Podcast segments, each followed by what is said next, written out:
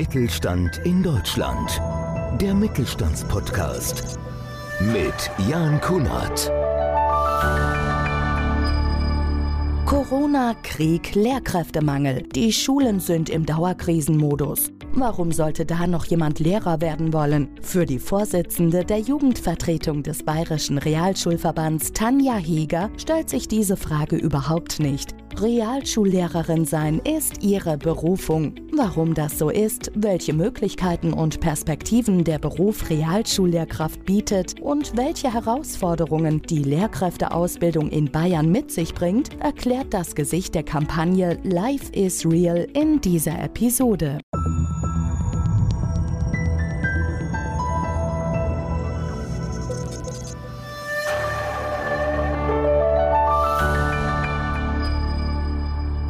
Ganz herzlich willkommen zu einer neuen Ausgabe unseres Podcast Mittelstand. Ich bin Jan Kunert und freue mich wieder auf eine spannende Gesprächsrunde. Bei uns zu Gast im heutigen Podcast Mittelstand ist die Vorsitzende der Jugendvertretung des Bayerischen Realschullehrerverbands und Lehrerin für Mathematik und katholische Religionslehre an der Realschule in Bad Aibling. Tanja Heger, herzlich willkommen. Schön, dass du heute unser Gast bist. Ja, vielen Dank für die Einladung. Freue mich sehr, liebe Tanja. Tanja, du bist Realschullehrerin und jetzt muss man ja mal gucken, aktuell spricht man ja sehr, sehr viel über Lehrermangel, eine immer seltener werdende Berufsgruppe. Was waren denn deine Beweggründe, um Lehrerin zu werden und gerade an der Realschule?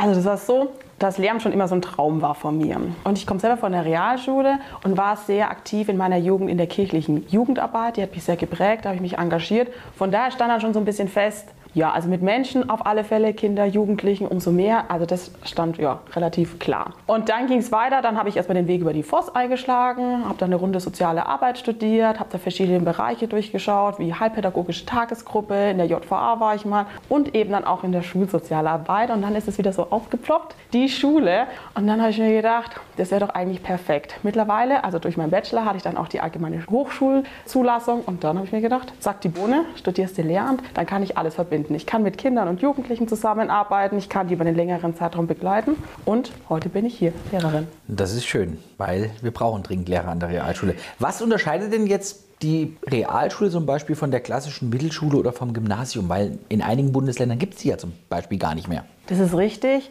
Also, wie erwähnt, ich komme von der Realschule, ich habe das Ganze mal erlebt. Und wenn ich so zurückblicke, so in meine Klasse, damals fand ich es bemerkenswert, ein großer Teil hat eine Ausbildung gemacht. Also ich würde sagen, die waren tatsächlich perfekt vorbereitet für die Berufswelt. Und eben ein anderer Teil, zu dem ich dann auch gehört habe, die sind eben weiter auf Schule und haben dann quasi Abi nachgeholt und dann eben zu studieren. Und damit würde ich sagen, das Besondere in der Realschule ist, dass man so ja, die fundamentalen Basics bekommt, sowohl für die Arbeiterwelt, für die Praxis, aber eben auch für die akademische Laufbahn, für einen Studium. Ich habe ja auch Realschulabschluss gemacht, 10. Klasse. Ja, Glückwunsch. Hätte dann auch, ja, Dankeschön, hätte dann noch die Möglichkeit natürlich auch gehabt, weiterzumachen. Aber ich habe dann auch direkt erstmal den Berufsweg eingeschlagen, habe bei der Bank gelernt, relativ spießig. Und jetzt sitze ich hier, freue mich umso mehr, dass ich heute hier sitze. Was macht dir denn so besonders Spaß an deiner Arbeit als Lehrerin? Und was ich ja so spannend finde, weil ich wollte tatsächlich auch mal eine Zeit lang Lehrer werden. Wie sieht denn so ein klassischer Tag an der Realschule aus?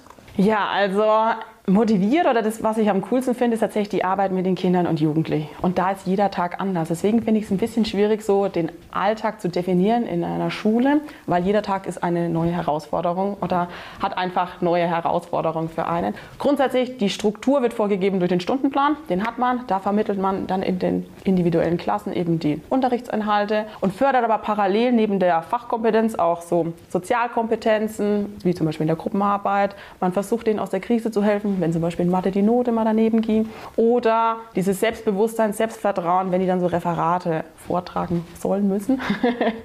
und nebenbei ist es aber so, dass man gewisse Flexibilität, Spontanität braucht. Zum Beispiel gestern war der Kollege krank, spontan Vertretungsstunde, dann trifft man auf den Gang, Mädchen was weint, weil irgendwie Streit mit einer Freundin. Ja, da würde ich sagen, dieser Tag, der ist strukturiert, aber bringt eben wahnsinnig viele interessante Herausforderungen. Viele Überraschungen und kein Tag ist eigentlich wieder anders. Es kann immer wieder was Neues dazukommen. Ne? Aber das ist spannend. Ja. Das glaube ich ja, das finde ich auch super. Deswegen fand ich ja den Beruf des Lehrers oder finde den Beruf des Lehrers auch total spannend. Ja, zum einen eben mit Menschen zu arbeiten, aber eben auch unvorhergesehene Dinge darauf reagieren zu können. Jetzt muss ich trotzdem mal eine Frage stellen, die mich persönlich wieder interessiert, weil wenn man irgendwo unterwegs ist, abends auch mal in einer netten Runde, ja, mit einem Lehrer sitzt, dann hört man ja oft, oh, fünf Stunden, sechs Stunden Arbeit am Tag, zwei Monate Ferien. Das ist richtig.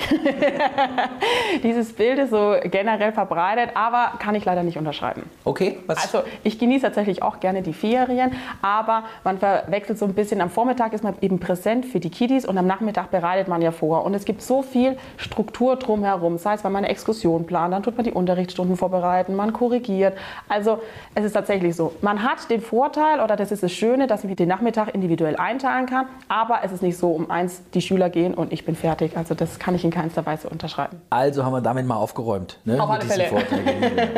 Jetzt habe ich so persönlich das Gefühl, auch aus meinem Bekanntenkreis, dass es den einen oder anderen vielleicht abschreckt, Lehrer zu werden, weil der Weg vor allem bis zur Verbeamtung ja, relativ weit ist. Sagen wir erstmal Grundstudium, dann erstes Staatsexamen, danach zweijähriges Referendariat. Wie hast du die Ausbildung zur Lehrkraft empfunden? Und wenn du jetzt darauf zurückblickst, hättest du dir etwas anders gewünscht im Ablauf und allgemein bis hin zu diesem Weg? Also wenn du so aufzählst, dann klingt es tatsächlich sehr lang. So lange habe ich es gar nicht in Erinnerung. Also das Grundstudium ist wichtig, da steht die Wissenschaft im Vordergrund, das passt auch. Da hätte ich mir tatsächlich so ein bisschen mal gewünscht, dass es so ein bisschen schulartspezifischere Seminare gibt. Also ich glaube, in meiner ganzen Unizeit habe ich nie ein Didaktikseminar mal zu Realschullehrern gemacht. Da ist man eher so in einem Pott. Aber das Staatsexamen, das schweißt zusammen, da lernt man dann mit seinen Kommilitonen und an und für sich ist es auch eine spannende Zeit. Und dann kommt man ins Referendariat und ja gut, da kennt man diese ganzen Horrorgeschichten oder die Gerüchte, Küche brodelt da ja nicht schlecht. Von daher kann ich tatsächlich nur jeden Referendar oder jeden Studenten vielmehr oder den angehenden Studenten wünschen, dass sie sich davon nicht abschrecken lassen. Das ist eine wahnsinnig intensive Zeit, ja, aber man wird krass gefördert und man lernt wahnsinnig viel und ich würde sagen, im Referendariat wird man perfekt auf die Unterrichtspraxis vorbereitet. Alles, was man da lernt, das ist die Basis des späteren Lehrerlebens und ich profitiere heute noch davon. Muss ich wieder mit einer Frage dazwischen gehen, die mich wieder persönlich interessiert. Jetzt komme ich ja, also wann bin ich aus der Schule raus? 1996, 97, eine Phase. Dann bin ich in die Grundschule in der, gekommen. eine Phase, in der hatte ich immer so den Eindruck und auch Jahre danach noch, der Respekt der Schüler gegenüber der Lehrer sehr gering war. Ja, also mhm. Oft waren Schüler frech, ja, teilweise unmögliches Benehmen in der Schule. Ich finde dann ein paar Jahre später hat sich es wieder ein bisschen verbessert. Wie ist diese Situation heute, so 20 Jahre später? Also ich würde sagen, es ist immer noch durchwachsen. Es gibt Schüler, die haben tatsächlich einen höflichen Umgang, natürlichen Respekt gegenüber der Lehrkraft, aber es gibt natürlich auch die Revoluzzer, die es herausprovozieren. Aber auch da würde ich sagen, da hat der Lehrer auch viel in der Hand. Er kann den Respekt einfordern, indem er das einfach vorlebt, dass man auch die Schüler respektiert, dass man denen, dass man die auch als ihre Menschen, als ihre Persönlichkeit wahrnimmt und da einfach ja als Vorbild es vorlebt und durch sein Handeln im Umgang mit den Schülern denen auch zeigt, wie man eben Respekt weitergibt. Mhm. Finde ich ein sehr, sehr wichtiges Thema. Neben deiner klassischen Arbeit als Lehrerin bist du auch sehr engagiert, unter anderem im Bayerischen Realschullehrerverband, also der Interessenvertretung für die bayerischen Realschullehrkräfte. Und dort bist du Vorsitzende der Jugendvertretung und aktuelles Gesicht auch der Kampagne Life is Real. Blenden wir für unsere Zuschauer, die unseren Podcast schauen, mal direkt mit ein, was es damit auf sich hat. Und du wirst uns erklären, was drinsteckt in dieser Kampagne. Also bei der Kampagne geht es darum, dass wir da mal aufmerksam machen auf die Realschule und im weiteren Verlauf natürlich auf das Studium der Realschule.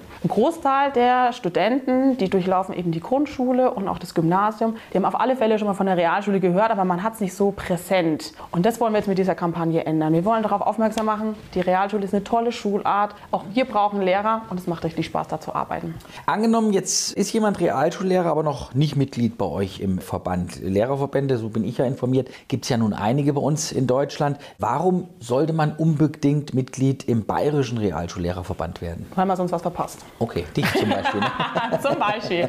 Nee, also ganz wichtig ist, es ist eine tolle Gemeinschaft und wenn man sich damit einbringen will, dann wird es einem leicht gemacht. Man ist tatsächlich jederzeit willkommen und das ist ein wahnsinnig toller Austausch innerhalb des Verbandes über die Schule hinaus. Also das finde ich sehr bereichernd und grundsätzlich, wie du schon angesprochen hast, ist ja so, hinter jeder Schulart steht quasi ein Verband, der sich eben spezifisch für die Wünsche und Bedürfnisse der Lehrkräfte einsetzt und so setzt sich eben der BRLV für die Belange der Realschullehrer ein und ist quasi damit auch eine kompetente Unterstützung und Beratung. Also man kann sich an den immer wenden. Und es ist tatsächlich auch so die Stimme nach außen. Die verschaffen sich politisches Gehör. Wie viel Zeit investierst du für diese Geschichte, für diese Arbeit im Verband? Das kann man ja schlecht sagen, dass ich jetzt sage, vier Stunden die Woche, das ist ein bisschen übertrieben oder untertrieben. Es gibt so Phasen. Zum Beispiel zu Beginn des Schuljahres hatten wir die DAVs, die Dienstantrittsveranstaltungen. Da haben wir alle Referendare in Bayern eingeladen und eben die begrüßt und beglückwünscht zum ersten Staatsexamen und denen dann so ein bisschen ja, die Basics für das Referendariat mitgegeben. Das war eine Hochphase.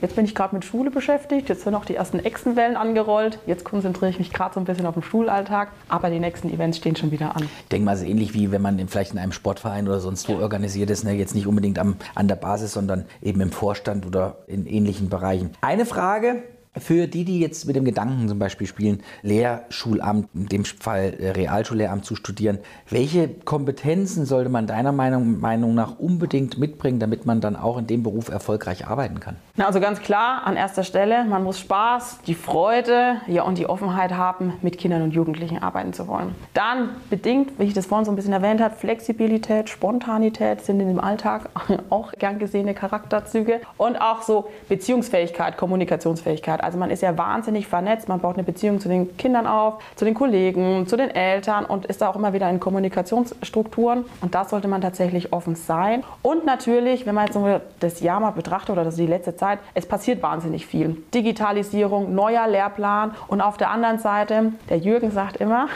die Kiddies sind quasi der Spiegel der Gesellschaft. Das heißt, die Schule ist was Lebendiges. Die Gesellschaft ändert sich, die Schule ändert sich und da sollte man offen sein für neue Herausforderungen. Jürgen Böhm, ne? Ja.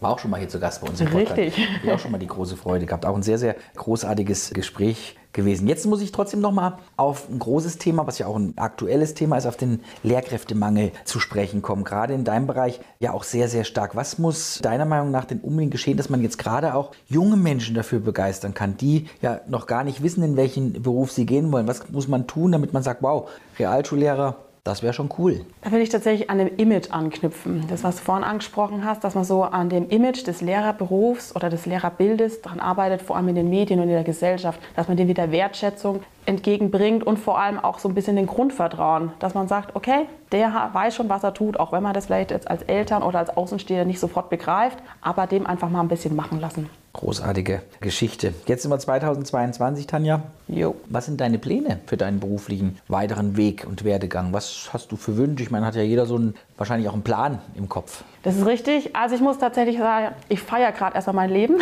weil ich habe seit September meine erste feste Stelle. Wow, Glückwunsch. Ich war jetzt erstmal, danke, ich war erst angestellt, dann war ich mobile Reserve und jetzt kann ich ankommen. Jetzt kann ich tatsächlich neue Pläne knüpfen, aber ich finde es auch einfach total toll, dass ich jetzt mal so eine feste Basis habe. Ich bin jetzt mal fest an einer Schule, ich bin fester Bestandteil in diesem Lehrerkollegium und es lohnt sich jetzt irgendwie, sich damit einzubringen, sich voll und ganz in dieses Schulleben Hast du auch äh, eine eigene Klasse? Ja, ich bin stolze Klassleitung Welche einer Klasse? fünften Klasse mit Wow, 28 Jungs. Cool. Uh, das ist natürlich auch, glaube ich, schon eine gewisse Herausforderung. Aber finde ich ja super, wenn man eine fünfte Klasse übernehmen kann, hat man ja den ganzen Weg. Ja, und ich habe mir gedacht, die sind neu in der Schule, ich bin neu in der Schule, dann können wir wenigstens gemeinsam umherirren. Ein Begriff, der mich noch interessiert, mobile Reserve, kenne ich jetzt nur aus meinem Auto. Zum Beispiel heißt wahrscheinlich, dass man, ja, wenn man Pech hat, jede Woche woanders ist. Ja, das kann im schlimmsten Fall passieren. Ich hatte jetzt den Luxus quasi, ich durfte ein Schuljahr lang an einer Schule fix bleiben, aber diese Zusage konnte mir auch lange Zeit keiner geben. Deshalb heißt einfach, man hat eine gewisse Stammschule und kann unter Umständen im ganzen Bezirk, je nach Krankheitsfälle, Ausfälle, was an den anderen Schulen so passiert, eben eingesetzt werden. Also Tanja, ich wünsche dir auf jeden Fall für deinen beruflichen Weg alles Gute. Hat mir sehr Danke. viel Freude gemacht. Mich auch. Bist sehr aufgeweckt. Private Frage noch, feierndes Leben. Bist auch jemand, der gerne am Wochenende äh, rausgeht. Trifft man dann Regelschüler vielleicht auf der Disco? Die sind ja Gott sei Dank noch jung genug. Ne? Stimmt. Das höchstens, schön an der Realschule.